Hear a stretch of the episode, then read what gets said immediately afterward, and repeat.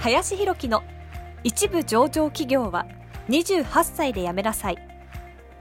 この番組では28歳で一部上場企業を辞め現在教育不動産事業を中心に2社の経営を行う林博樹がこれから起業独立フリーランスとして自由度の高い生き方を目指したいと考えている方向けに必要な知識マインドをお伝えしていきます。こんにちは林ですえー、本日はですね、えー、10年かけて、えー、唯一無二のポジションを作れというテーマで話をしていきたいなと思います。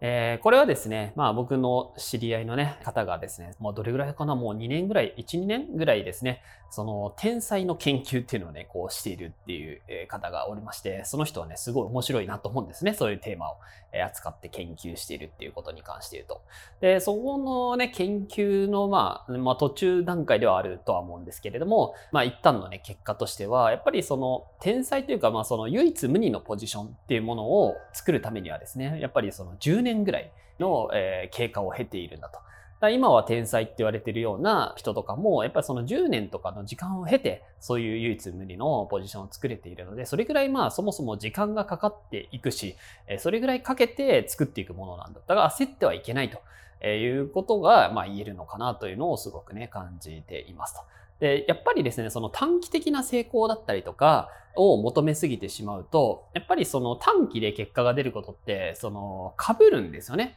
結局、みんなが同じようなことをやっていけるような形になるっていうことなんですよね。だ物販とかもそうかもしれないし、じゃあタピオカ屋さんとかもそうですけど、どんどん同じものが出てくるわけです。で同じものが出てくると結局どうなるかっていうと、いかにしてその集客をするかっていう勝負になってきたりもするので、じゃあ広告をね、こうやっていったりとか、常にそういう集客にこうひたすら追われるような状況に強いられるわけなんです。でも、その、唯一無二のポジションを作れた場合って、そこしかないとか、この人しかいないっていう風になった時って、これ以前、その、マーケティングはいらないっていうね、話を結構前なんですけど、したんですけど、その時も話したんですけど、その時の事例で言った時に、直島っていうね、島があるわけなんですけど、そこってアートかける島みたいなところで唯一無二のポジションを取ってるからこそ、まあそういうアートとかね、島で興味がある人って言ったらもう直島行くしかないみたいな話だったりもするので、こう、別に特にその集客とかマーケティングしなくても一定レベルの人がこう来るっていうような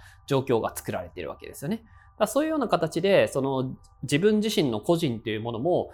これ、まあ、こういう人っていうものが、ね、その唯一無二のポジションが作れれば、集客とか関係なく、勝手にね、やっぱりその誘われたりとか、人が集まってきたりとか、まあ、する状況をね、作れるというところもあるので、やっぱりそのためには10年ぐらいのね、時間が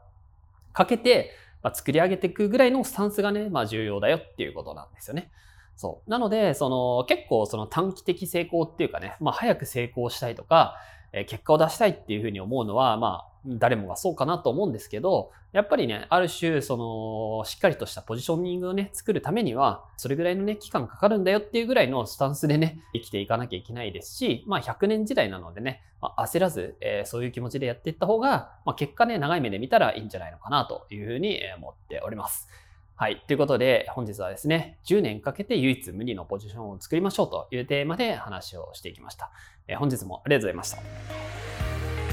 本日の番組はいかがでしたでしょうか？この番組では、林弘樹への質問を受け付けております。ご質問は、ツイッターにて、林弘樹とローマ字で検索していただき、ツイッターのダイレクトメッセージにてご質問いただけたらと思います。たくさんのご応募お待ちしております。